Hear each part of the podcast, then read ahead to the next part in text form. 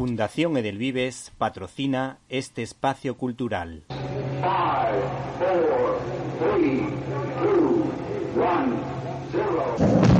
Disfruta con Víctor Alvarado y su equipo de lo mejor del cine, directo a las estrellas.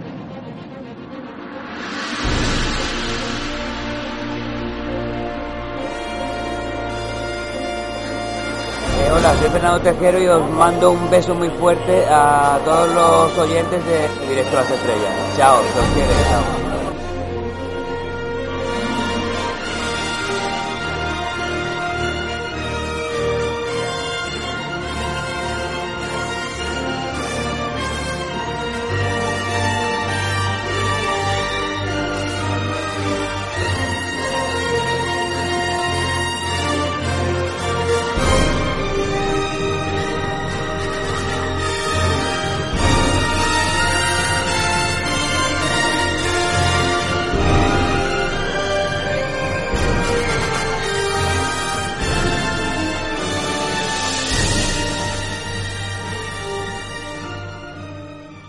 Arrojad mi inocencia en la balanza, y el guante de seda pesará más que el guante de hierro. Vuestro honor no vale nada. ¿Cómo fiarme de la palabra de un templario que ha decepcionado a Dios y a su orden? ¿Es que en Inglaterra no tiene quien defienda su buen nombre? Estas frases de la novela de Walter Scott, Ivanhoe, podrían formar parte de sus trabajos más conocidos, pues es el autor de Rob Roy o Quentin Durbar, y si hay un par de actores vinculados a ese universo, uno sería Errol Flynn, que protagonizó la cinta Robin de los Bosques del cineasta Michael Curtis, y el otro respondía lógicamente al nombre de Robert Taylor, vinculado al género caballeresco, aunque fue muy poco caballero con Barbara Stanwyck, a la que le fue infiel. De hecho, participó en Los Caballeros de la Mesa Redonda, en el mencionado Quentin Durbar, acuérdense de esa pelea final mientras se colgaban el héroe y el villano en las campanas de la catedral. Y el caso es que Robert Taylor eh, hizo las veces de Ivanhoe una película de Richard Thorpe que recibió varias nominaciones a los Oscar. Un largometraje que contaba con John Fontaine y Elizabeth Taylor, una obra maestra del género. La editorial Vincent Vives tiene en su catálogo Las andanzas de Ivanhoe, bajo el paraguas del sello Cucaña, adaptado por Manuel Broncano y las magníficas ilustraciones de John Russ. Eh, desde luego es un libro ideal para animar a la lectura a adolescentes y jóvenes por su fluidez y dinamismo y la fuerza de sus diálogos creíbles y a la vez llenos de significado, a los que los aficionados al cine clásico le podrán poner voz a Robert Ojos Azules Taylor, a Errol el juerguista Flynn o a Liz Ojos Violeta Taylor. Y desde luego nos imaginamos a este personaje eh, o cualquiera de ellos diciendo lo siguiente, no te sonrojes querida Rugwina, que no hay por qué avergonzarse de querer a un caballero tan valiente, enamorado y generoso como Wilfred, o frases tan potentes como nada bueno puede traer a esas aves de rapiña. Los normandos deberían pacer como los cerdos en vez de comérselos. Sé bien lo que pensáis, pero nunca incumpliré el deber de auxiliar al prójimo, aunque sea mi enemigo. No te pierdas, por tanto, esta novela titulada Ivanhoe, editada por Vincent Vives, con valores universales como el sacrificio, el valor de la fe y el valor de la amistad donde también hay guiños a España, como a la ciudad de Granada y a los caballos andaluces. Un caballero que sale al rescate cuando una dama se encuentra en peligro, donde, además, la caridad cristiana está presente.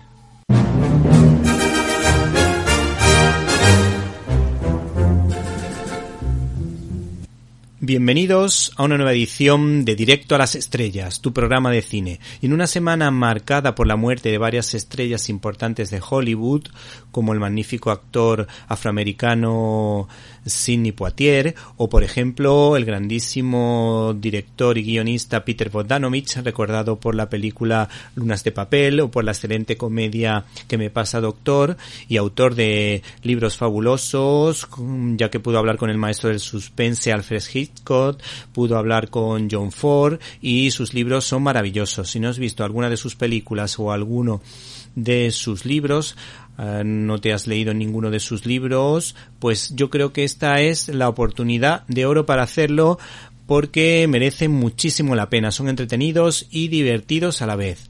Por otra parte, esta semana es una semana de estrenos poco potentes. Se estrena eh, la película Madeleine Collins, algunas cintas de animación más o menos entretenidas, en especial quizá sea Lunáticos, pero todo está eclipsado por eh, la resaca de tantos estrenos potentes estas navidades y por la quinta entrega de la cinta de terror Scream.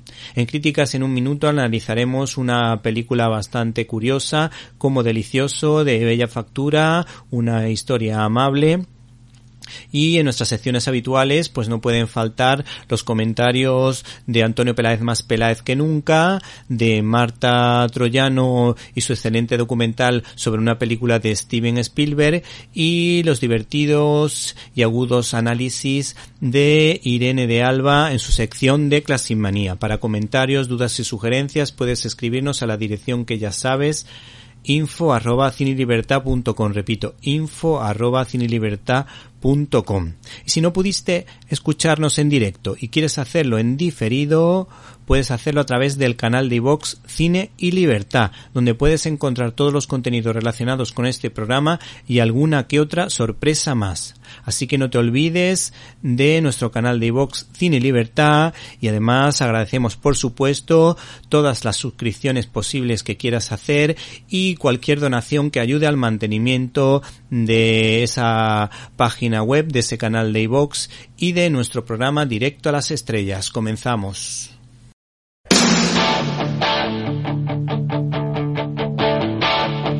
I got my first real six string, bought it at the five and dime, played it till my fingers bled.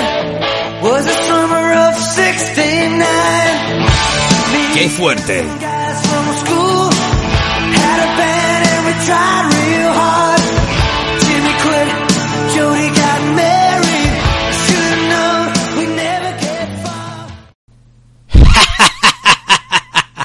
Señoras y señores, ladies and gentlemen.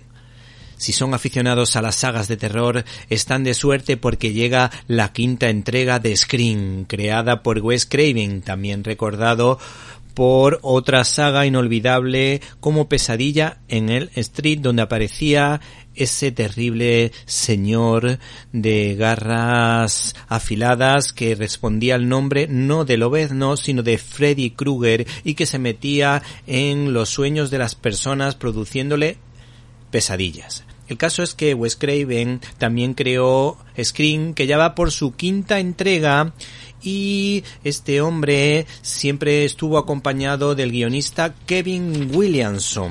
Tenemos las declaraciones de este señor a fotogramas que van en la siguiente línea. Screen 3 fue producto del ocupado que estaba.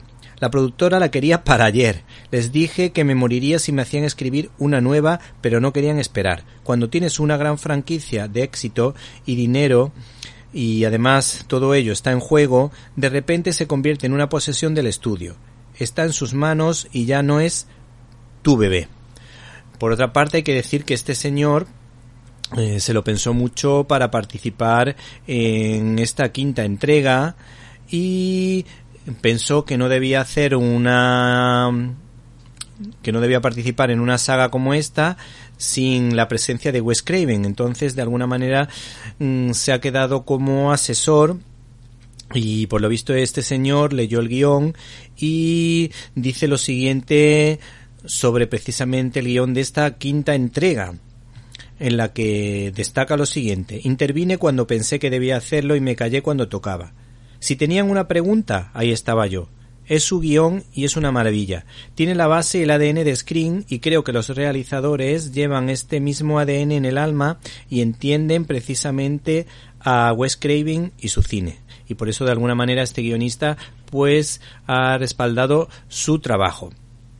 Por otra parte hay que decir que Screen pues eh, ha tenido muchísimo éxito y se pudo ver la primera parte en 1996, la siguiente en el 97, la siguiente en el 2000, luego llegó Screen 4 en el 2011, pero es que entre 2015 y 2019 también se pudo ver una serie de televisión que hacía referencia precisamente a ese ser de la careta derretida, ese terrible monstruo que ahora se ha convertido eh, por las modas de los últimos años en el personaje estrella del Halloween español.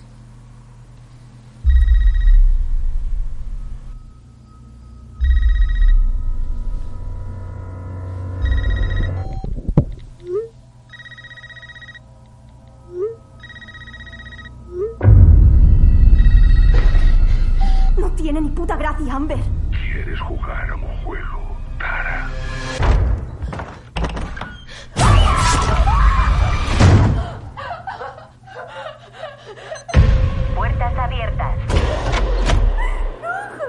Puertas cerradas. Puertas abiertas.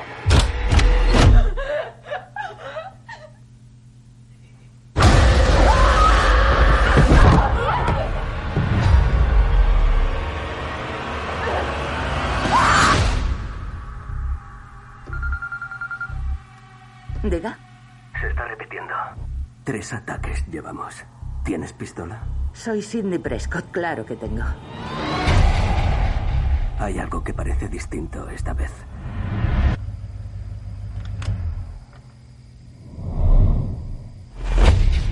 Samantha, soy... Ya sé quién eres. Esto lo he vivido. De cerca. Así es tu vida ahora. Sea quien sea el asesino, no dejará de perseguirte. ¿Lista? ¿Para esto? Nunca. ¡Para! ¡Espera, tío! Hay ciertas reglas para sobrevivir. Los ataques han sido a gente relacionada con los asesinos originales. No sé qué relación tendrá con nuestro pasado, pero nos ha traído otra vez hasta aquí. Y no pararé hasta verlo muerto.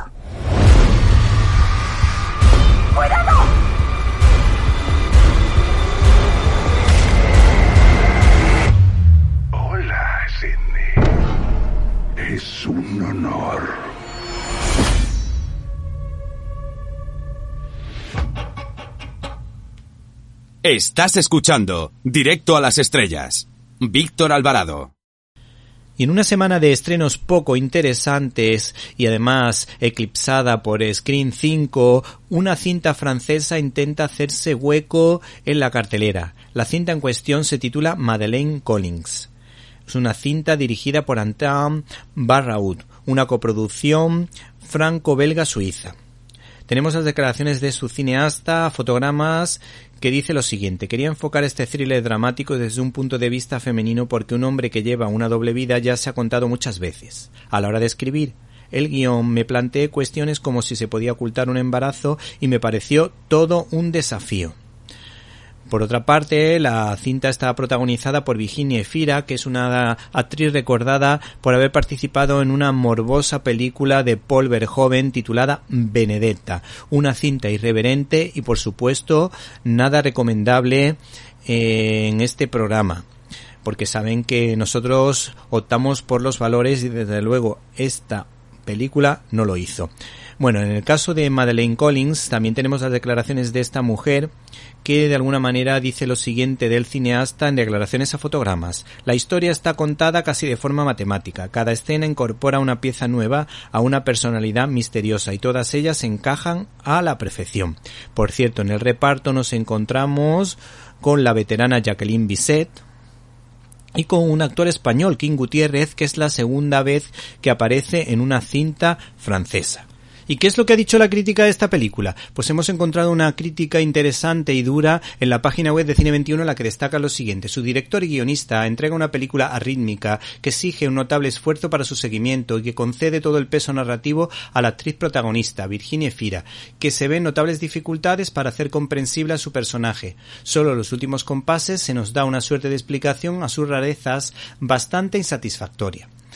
Y por si te animas a ver esta película, pues este es su argumento. Judith lleva una doble vida entre Suiza y Francia. Por un lado está con Adele, con quien ha tenido una niña. Por otro con Melville, con quien tiene dos hijos de más edad. Poco a poco, este equilibrio frágil, construido sobre mentiras, secretos e idas y venidas, se resquebraja peligrosamente. Atrapada, Judith decide huir de manera vertiginosa.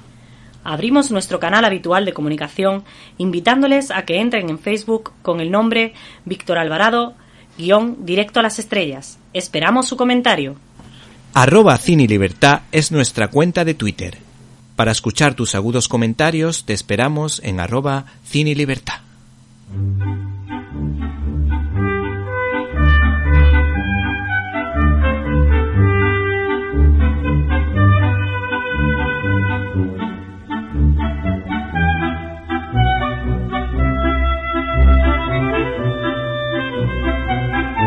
Estás escuchando Directo a las Estrellas.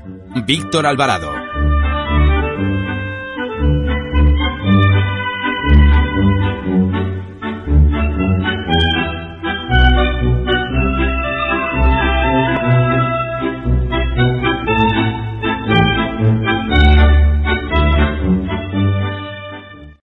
Finalmente los nietos, los padres, los abuelos y los sobrinos están de suerte porque se estrenan dos cintas de animación destinadas a un público infantil. En primer lugar, te recordamos que se estrena Buscando a la mágica Doremi, que tiene que ver mucho con la serie La mágica Doremi y que es una cinta japonesa que de alguna manera nos habla de la historia de unas brujitas. Por otra parte, nos ha parecido bastante más interesante, aunque dicen que la animación es un poco limitada, Lunáticos, Moonbound, que es una coproducción alemana-austriaca de Ali Samadi Ahadi que es una historia que yo creo que gustará a los más peques de la casa y que está muy relacionada con la literatura infantil alemana. Si les parece, les cuento el argumento muy brevemente. El pequeño Peter, que sueña con ser astronauta como su padre, descubrirá que existe un espacio exterior muy diferente al que creía, lleno de magia y criaturas legendarias. Cuando tenga que viajar a la Luna para rescatar a su hermana pequeña ayudando a un peculiar escarabajo verde a recuperar su pata perdida y su amada, con la colaboración del hombre de arena, juntos atravesarán la Vía Láctea y conocerán a las fuerzas elementales. Me llamo Peter y esta es mi hermana Anne. Nos acabábamos de mudar a una casa nueva cuando nuestras vidas cambiaron para siempre. Hola, señor bicho. Tenemos que ir a la luna. ¡Anne, espera!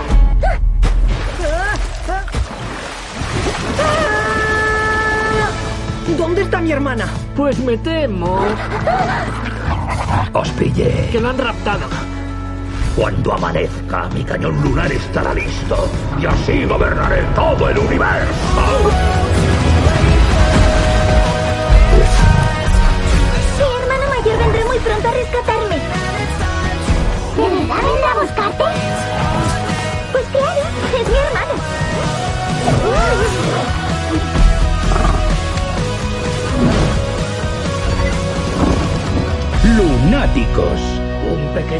Para el escarabajo, pero un gran paso para la escarabajidad.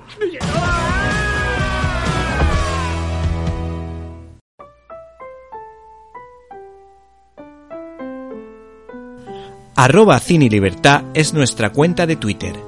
Para escuchar tus agudos comentarios te esperamos en arroba Cine Libertad.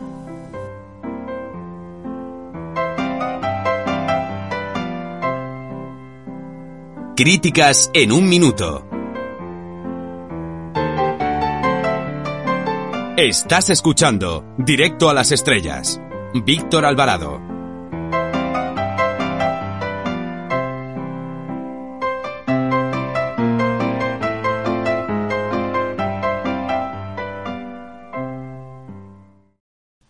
Fundación Edelvives patrocina este espacio cultural.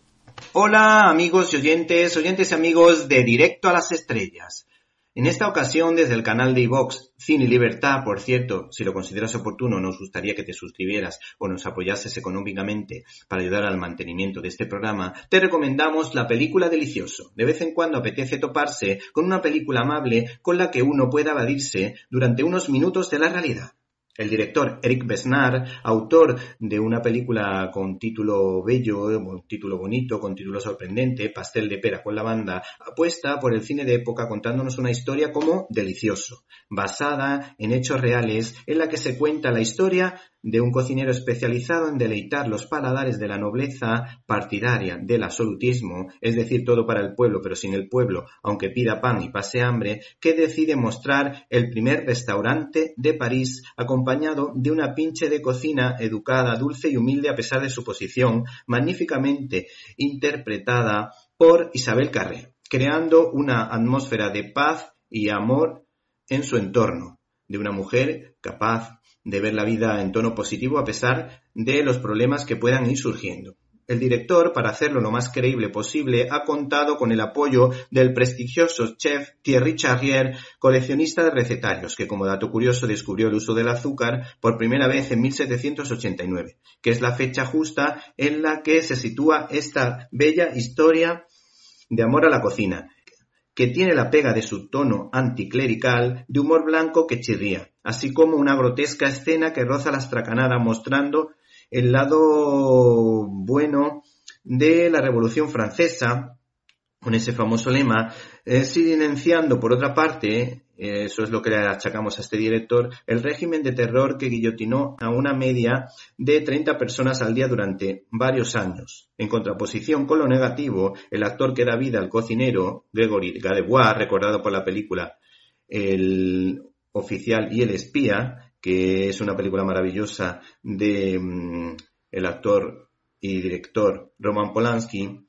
logra que te creas que es capaz de cocinar platos llenos de matices y es muy bonito ver su evolución y cómo crece en compañía de su amiga, creando un restaurante que tiene como lema tratar a los comensales como nobles y reyes, de un hombre de buen corazón, mal carácter, que se preocupa por los más necesitados, en una producción titulada Delicioso, una cinta de corte bucólico con una delicada banda sonora que acompaña a una fotografía mm, muy buena en esta película francesa, con diálogos de cierta profundidad que cuenta una preciosa historia de amor y que nos obsequia con un extra como si fuera una película de DC o de Marvel cargada de simpatía y complicidad entre los personajes protagonistas, Luis y Pierre Manserón. Por cierto, estas son las declaraciones del director a fotogramas que completan la información.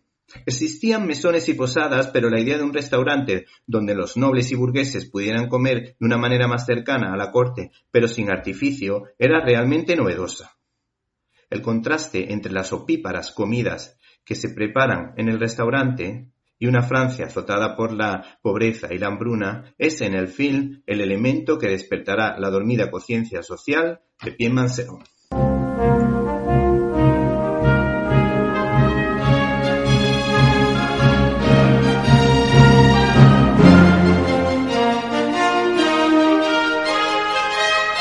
Storyboard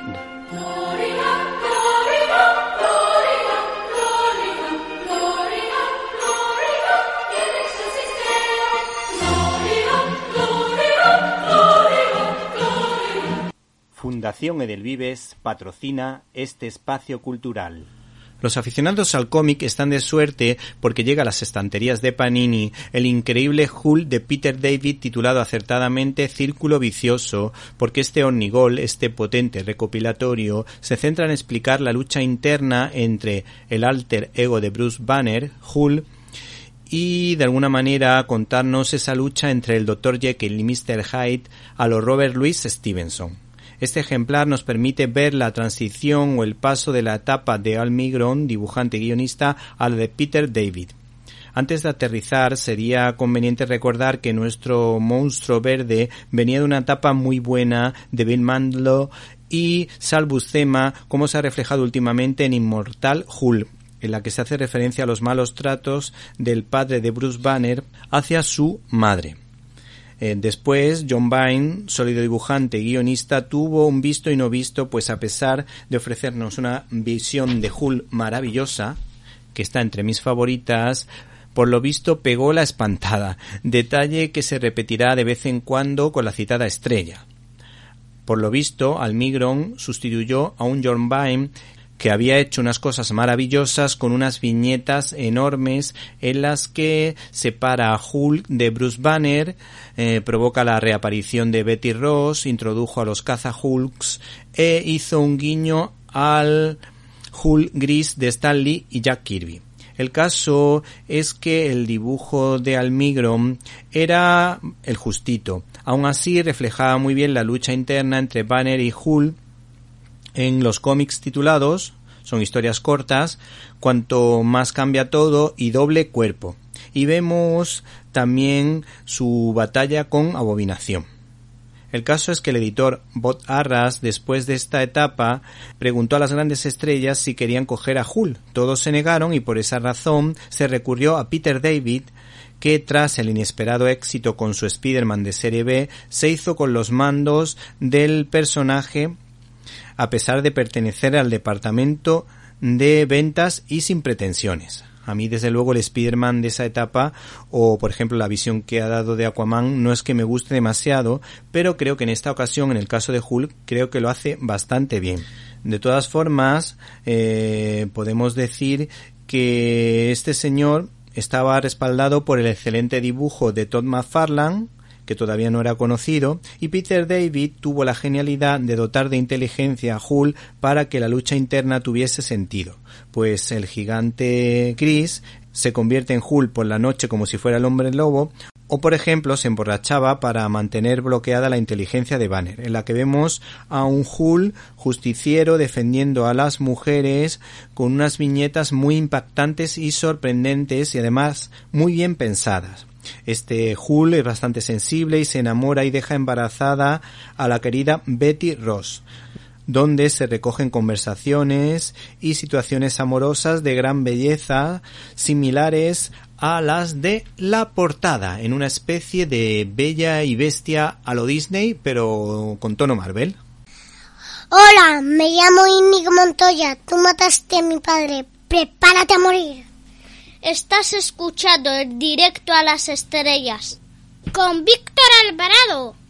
El secreto del éxito de la querida serie de Netflix Stranger Things se debe a su potente guiño a los años 80 conectando a varias generaciones, las de esa época con las más actuales. Una serie de ciencia ficción que bebe de las fuentes de cintas de la época como Etel extraterrestre, Los Goonies, Cuenta conmigo, El vuelo del navegante o Juegos de guerra con un buen guion y que mantiene el misterio hasta el último suspiro, que por otra parte es un canto a la amistad, aunque influenciados por los entes mundiales y grupos de presión que introducen sus forzados postulados para llevar a sus seguidores a donde ellos quieren para lavarles el cerebro a todos los espectadores. El caso es que eh, sus creadores han visto que este producto televisivo es la gallina de los huevos de oro y han generado un amplio merchandising que va desde mochilas y póster hasta luces de Navidad, con guiños a un capítulo, por ejemplo, de la primera temporada o el cómic en cuestión,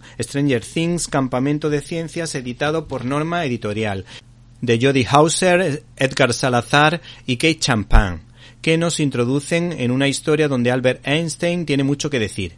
Esta aventura tan peculiar de esta pandilla tan especial se ambienta en un periodo que se encuentra camino entre la segunda y la tercera temporada y si no has visto la serie apúntala en tu lista de deberes para este fin de semana.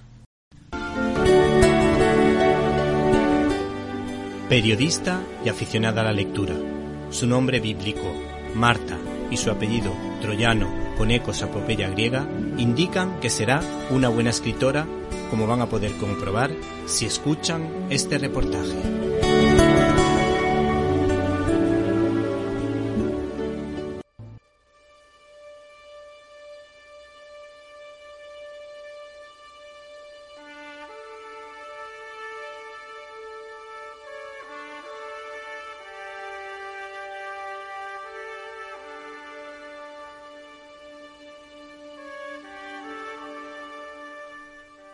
En esta ocasión os recomendamos la película El puente de los espías. Es del año 2015 y está dirigida por Steven Spielberg y protagonizada por Tom Hanks. Además, este largometraje está basado en hechos reales. Nos narra la historia del abogado y vendedor de seguros James Donovan, que se ve inmerso durante la Guerra Fría en la defensa de un espía comunista y en un intercambio de espías en la Alemania Oriental. Ellos tienen a nuestro piloto espía y nosotros tenemos a su hombre. Queremos que usted negocie el canje. ¿Es bueno en lo suyo? Será la primera vez para los dos. Tenga mucho cuidado. ¿Sabes lo que va a pensar la gente? Es la familia del hombre que quiere liberar a un traidor. Toda persona importa. Necesitamos saber qué le cuenta a Abel. Esta conversación no va en serio. No vaya de Boy Scout conmigo. Aquí no existen las reglas. No me diga que no hay reglas. Se llaman constitución. ¿Dónde van a querer que se lleve a cabo la negociación? En Berlín Oriental. Eso la gente en mi país lo considera un acto de guerra. El próximo error de nuestros países podría ser el último. Viéndole ahí, me recuerda a un hombre cuando yo era un niño. Miembros de la Guardia Partisana ocuparon la casa. Y a ese hombre, al amigo de mi padre, también le pegaron. Cada vez que le golpeaban, volvía a levantarse. Y le daban más fuerte. Y de nuevo se ponía en pie. Creo que gracias a eso sobrevivió. ¿Y yo le recuerdo a él? Hombre firme.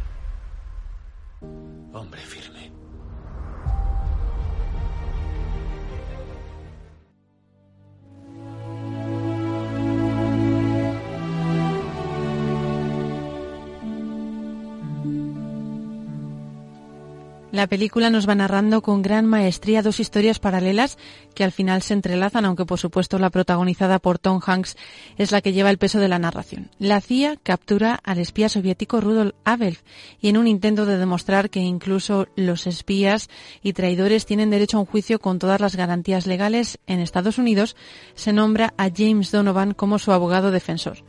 Lo que comienza como un acto del gobierno estadounidense de cara a la galería se convierte en un acto de honor por parte del abogado, dispuesto a llevar hasta las últimas consecuencias su decisión de ser el abogado defensor, aunque eso le suponga incluso problemas con su familia.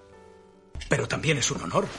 El Colegio de Abogados me ha propuesto a mí, porque quieren demostrar que hasta un espía merece un abogado competente. Pues quizá es la clase de honor del que podemos prescindir. El pueblo está asustado. Hay quien construye refugios para protegerse de hombres como ese. En las tiendas la gente compra comida enlatada y tabletas de potasio. Todo a causa de ese hombre y lo que representa. Es una gran amenaza, un traidor. ¿Quién es un traidor? Los Rosenberg lo eran. ¿Quién es? Cubiertos a tu Revelaron secretos atómicos a los rusos. Eran americanos. Ellos sí traicionaron a su país. Pero no puedes acusar a Abel de traidor. No es americano. Fíjate en lo que dices. Ya le estás defendiendo. Y ensayas conmigo. Habías dicho que te lo estabas pensando. Y me lo estoy pensando, pero es muy difícil. Todo el mundo merece ser defendido. Toda persona importa. Jim, ¿y qué merecemos nosotros? ¿Sabes lo que va a pensar la gente? Es la familia del hombre que quiere liberar a un traidor. No es un traidor, Mary. Ya, ya. Roger, abre. No es un ¿Por qué traidor, pero ha siempre estado a tengo punto de... yo? hemos bendecido la mesa. Es el hombre más impopular del país y tú aspiras a ser el segundo. Carol, ese chico no era... Tengo hambre. Mary, no conviertas esto en discusión. No, no estamos discutiendo como si yo estuviera a favor y tú en contra. No es que esté a favor de él ni del espionaje soviético. Estoy a favor del derecho a ser defendido ante un tribunal de justicia. Por eso lo llaman Hola, Tribunal de lo Justicia. siento, no era mi intención interrumpir. Tribunal de Pena, Justicia. Le pido disculpas, señora. Ah, no, tranquilo, no Tribunal pasa de Justicia. nada. Jim no estaba divagando. Farsa de tribunal. ¿Qué voy a divagar? Siéntate con nosotros, Daga, y pastel de carne. Oye, ¿has venido a ayudar a Jim a pensar si va a aceptar la defensa? Ah, ya la hemos aceptado.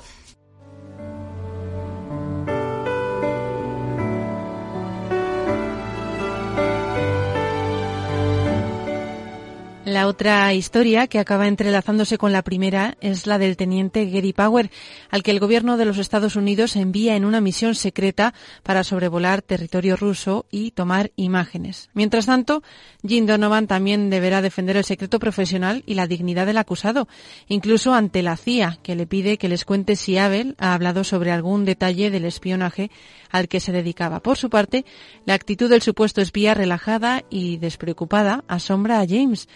Asimismo, nuestro abogado deberá enfrentarse también al juez del caso que comenzó el juicio con un veredicto ya establecido.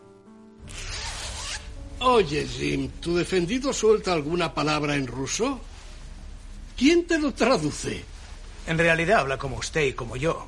Tiene nombre ruso, pero pasaporte británico. Hombre, dudo de que sea auténtico. A ver, Jim, ¿qué tenemos? Aquí veo que Ah, hay... sí, eh, señoría, es que no creo que con tres semanas tenga suficiente. Hay, hay un montón de pruebas que valorar. ¿Quieres aplazarlo? Seis semanas. Ah, verá, solo estamos mi ayudante y yo, prácticamente. Jim, ¿esto va en serio? Señor, ¿Esto va en serio? Sí, sí, ya lo creo. Está todo en la documentación. Jim es un espía soviético. Supuestamente. Vamos, letrado. Señoría. Todos te agradecemos que asumas una tarea tan ingrata. Ese hombre tendrá todas las garantías legales, pero no nos engañemos. Gozará de una defensa apropiada. Y si Dios quiere, será condenado. Vamos, letrado. No estoy para juegos, y menos en mi sala. Hay una fecha y el juicio se celebrará.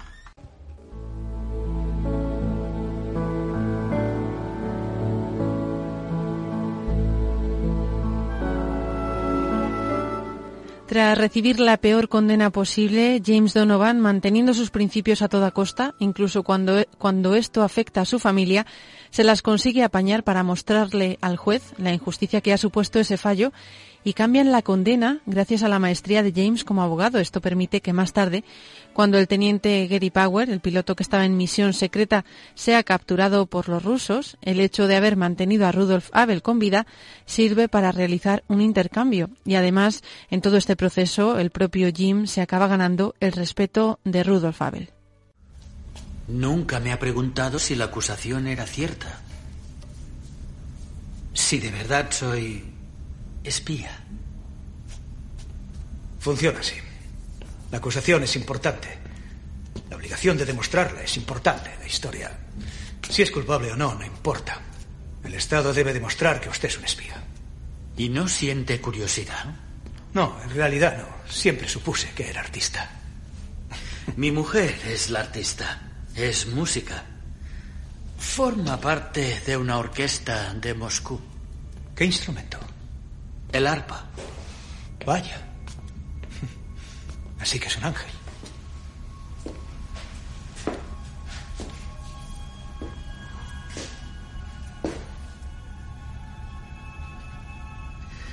Viéndole ahí, me recuerda a un hombre que solía venir a casa cuando yo era un niño. Mi padre me decía, observa a este hombre. Y eso hacía cada vez que venía. Y ni una sola vez le vi hacer nada destacable. ¿Y yo le recuerdo a él?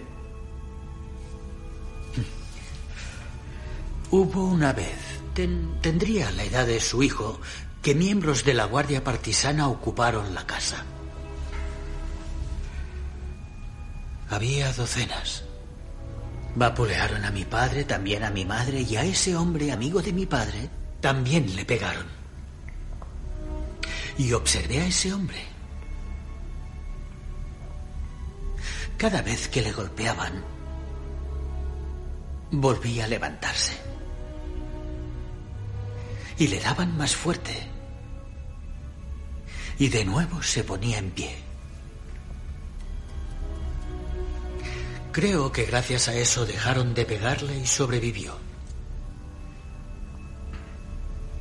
Stoiky mujik.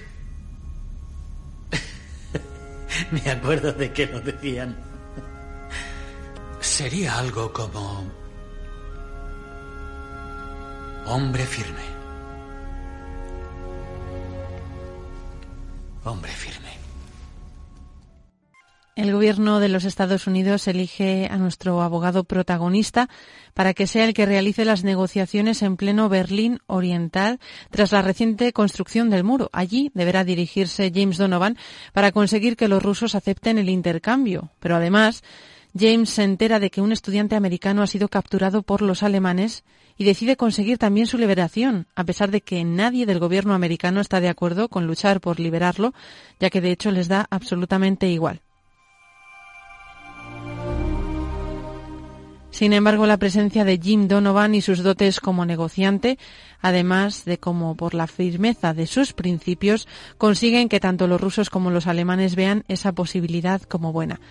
No les desvelamos nada más para que puedan disfrutar de la película, pero sí queremos resaltar, tal y como nos ha ido mostrando el largometraje, la importancia de luchar por hacer siempre el bien, en lo escondido, sin ningún tipo de alarde, sin importar lo que piensen los demás y actuar conforme a la propia conciencia, aunque los que nos rodean crean diferentes cosas de nosotros. Así, el actuar siempre conforme al bien y la verdad es lo que trae paz, aunque en el exterior todo sea contrario, y eso es lo que forja el carácter de un hombre y lo que hace un hombre de bien, de principios, y que vive en paz consigo mismo, haciendo siempre lo que es lo correcto a pesar de las consecuencias.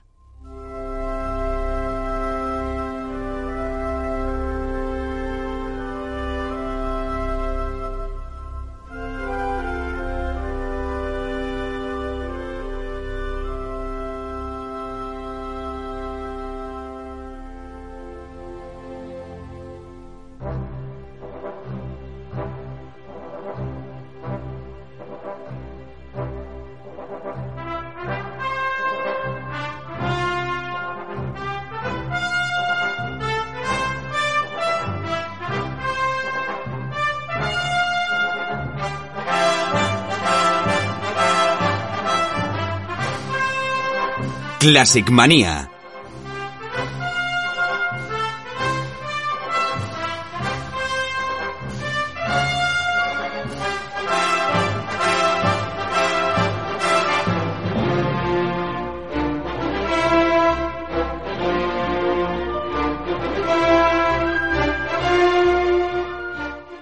Hola Irene, ¿cómo estás? Hola Víctor, yo muy bien, ¿y tú qué tal? Yo estoy bien, pero ¿tú qué haces con la cara pintada de negro?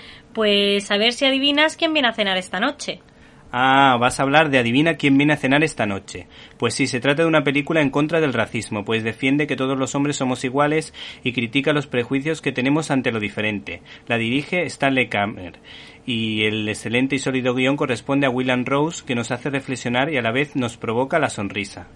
¿Cuál es el argumento y su reparto? Pues una familia liberal espera que su hija vuelva de un viaje donde ha conocido a su actual pareja, que es invitada a casa de la familia para conocerle. La sorpresa será mayúscula cuando vean que el novio es negro. Y los actores son Catherine eh, Hutton, Sidney Poitier, Catherine Herburg, Spencer Tracy, Beach Richards y Roy Glenn. Y ahora necesito que me cuentes lo que dicen mis fuentes. Bueno, pues mis fuentes cuentan que cuando Catherine Herburg recibió el Oscar a la mejor actriz por su interpretación en este film, dijo: Siento como si se lo hubiera robado a Spencer. Spencer Tracy era su pareja en la vida real, aunque él no quiso separarse de su mujer porque era católico. El film lo protagoniza la pareja sin papeles, como decíamos, Spencer Tracy y Catherine Herburg. El monólogo que hace al final de la película Spencer Tracy es la última escena rodada de este actor, pues murió apenas unos días después de rodar este film. Sí, sí, además lo hicieron porque veían que se moría. Ahora me gustaría que confirmases mi teoría de que el enchufismo y el cine funcionan. Pues Catherine Hutton es la sobrina de Catherine Herburg y solo rodó esta película como un favor a su tía. Por último, vamos a reproducir algunos de los diálogos más significativos. Las dos primeras parrafadas corresponden a Spencer Tracy. Sois dos seres maravillosos que os habéis enamorado y que en definitiva tenéis un simple problema de pigmentación. Habrá un millón de personas aquí en nuestro país que se asombrarán, ofenderán y horrorizarán ante vuestra unión y tendréis que afrontar esas consecuencias, tal vez durante el resto de vuestra vida pero debéis ignorar a esos pobres diablos o compadecerlos, porque son esclavos de sus prejuicios, fanatismos, ciegos odios y estúpidos miedos, y cuando llegue el caso debéis uniros el uno al otro estrechamente, desafiando a esos mentecatos. En segundo lugar, rememoramos un diálogo entre el obispo y Spencer Tracy. Yo, si te parece, hago de Matt. Vale. Estoy convencido de que no tienen ninguna probabilidad de ser felices, ni en este país ni en este cochino mundo, a lo que contesta el obispo. Ellos son este país y cambiarán este cochino mundo. Y la frase que más nos hace pensar y que nos recuerda las importantes reivindicaciones perdón, de Martin Luther King es la siguiente. Tú me consideras un hombre de color y yo me considero un hombre. Bueno, Irene, muchas gracias y hasta la semana que viene. Hasta la semana que viene. Estás escuchando Directo a las Estrellas. Víctor Alvarado. Ahora si les parece conectamos con el planeta Radiocine para ver qué nos tiene preparado nuestro compañero, nuestra antena de plata, nuestro gran sabio del cine. Hola Antonio Peláez, con Z, ¿estás por ahí? Qué fuerte me parece.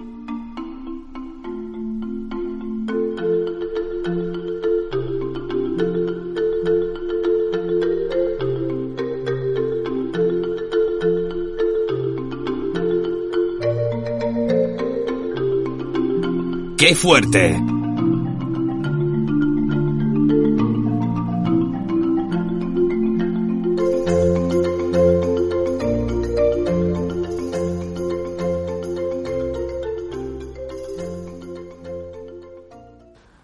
Ernst Lubitsch. Vamos, solemos decir Ernest Lubitsch, porque como no hay una E, Ernst es un poco complicado, salvo que seas alemán, en cuyo caso las consonantes las tienes dominadísimas. Él nació en Berlín y nosotros hemos nacido al cine en España. Y en España, en concreto, ¿en qué región? En la región de Directo a las Estrellas, directísimos, por supuesto, porque la capital de Directo a las Estrellas se llama Víctor Alvarado, más Víctor Alvarado que nunca. Hoy, Antonio Peláez desde el, barrio radiocine de la ciudad de Víctor Alvarado, eh, pues os habla de Lubitsch, el toque Lubitsch, cómo nos gusta Lubitsch. Hay unos pocos cineastas que tienen ¿no? ese nombre del toque tal, porque puedes tener, bueno, Hitchcock tenía un poco el suspense, ¿no? Eh, y también lo del MacGuffin. Eh, bueno, pues hay algunos que tienen su, su cuestión. A Spielberg le llamaban el Rey Midas, pero también hubo cosas que tocó que se arruinaron. Pero Lubitsch es el toque Lubitsch. Bueno, pues él nació en Berlín. Berlín hay que recordar pues que la verdad que a principios del siglo era una capital cultural importantísima. El 29 o el 28 de enero de 1892. Digo 29-28 porque normalmente se coge la cifra del 29, pero su hermana decía que había nacido un día antes. No sabemos si la hermana estaba ahí o qué pasó, pero vamos, que tampoco esto es como muy trascendental, ¿no? Su familia, su padre principalmente, pues tenía una pequeña tienda de, de telas, de la cual se fue organizando porque el padre la verdad que lo que quería era que siguiera con el negocio familiar, ¿no? Y bueno, eh, Luis desde jovencito aquello lo que le apasionaba era actuar. Dejó de hecho el instituto a los 16 años para ya lleva haciendo ahí representaciones y demás de esto, era una vocación muy temprana. Eh, y a cambio le tuvo que decir al padre que mientras él actuaba, pues que llevaba los libros de contabilidad de la tienda. A lo mejor era la tienda de la esquina, mm, que vimos ahí con el tiempo. El caso es que el joven Lubitsch enseguida se hizo conocido como actor, empezó siendo popular y de hecho participó mucho en eh, la compañía del director Max Reinhardt, en teatro en este caso. A partir sobre todo de 1911 con eh, 19, 19 años. Pero, pero, pero a esto se suma que se inventó un personaje llamado Mayer. Meyer se escribe. Un judío, pues quizá con los caracteres típicos no de los judíos, pero como simpático. Y ahí, en esas películas de un solo rollo, empezó incluso a dirigir él. Tuvieron un éxito tremendo, es curioso, que hoy en día lo veríamos como algo, desde luego, racista, pero fue con lo que se empezó a ganar la vida eh, Lubitsch y en el año 1918 ¿eh? dirige Die Augen der Mumie Ma, Los ojos de la momia, su primera película con Pola Negri y Emil Jannings, un largometraje, se puede ver, tiene, bueno, largometraje, tiene casi casi la hora, se puede ver en, en YouTube, ¿eh? se tiene, está orquestado, vamos, orquestado con una música más o menos actual y con rótulos en inglés, pero en muchas de esas películas iniciales de Lubitsch, porque el grueso, grueso, grueso de su número de películas las hizo en la época de, del cine mudo en Alemania. Las quizá más conocidas, evidentemente, las hizo en Estados Unidos y dominando el mundo del sonido. Pero bueno, ya empezaba eh, con sus actores favoritos en esa época, que eran Paula Negri y Emil Jennings, con los que hizo muchas películas. Y es llamativo que esta, bueno, pues eh, primera película reconocida, porque ya en 1915 había empezado a hacer pues como algún largometraje de comedia, pero esta película que, que fue realmente un, un, éxito, junto con otras dos más que hizo con Paula Negri y Emil Jennings, pues en realidad fue una película, drama, más bien casi terror, ¿no? La momia, Egipto, en fin, eh, nos muestra que no solamente haría comedias a lo largo de su vida, sino incluso dramas costumbristas, por los que Mary Pickford, por cierto, le llamó a Estados Unidos, incluso musicales, uno de los primeros directores en poner las canciones, la música dentro de la trama. Pero llegaremos, llegaremos a, ello.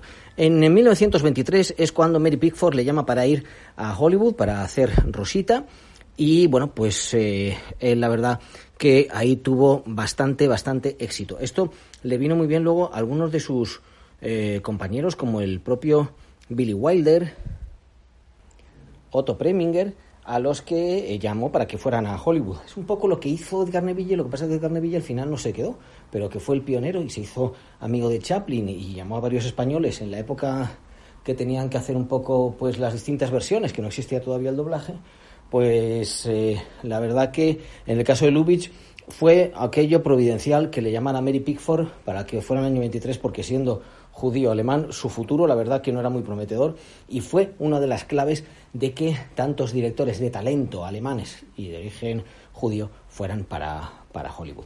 Lo que tenemos en cualquier caso es que ya está él consolidado allí como eh, director de cine, director de, de cine mudo y bueno, pues hace películas con tanto con donde se empieza a ver ese toque Lubitsch de una que se mezcla un poco pues lo sofisticado como también las alusiones veladas al romanticismo, algún toque erótico festivo, pero todo con muchísima delicadeza. Y bueno, después de dirigir a Norma Shearer y Ramón Novarro en El Príncipe Estudiante Noel Heidelberg, eh, firma un acuerdo con Paramount para la que hace El Patriota con Janins como zar de Rusia y empieza ya la transición al, sonido.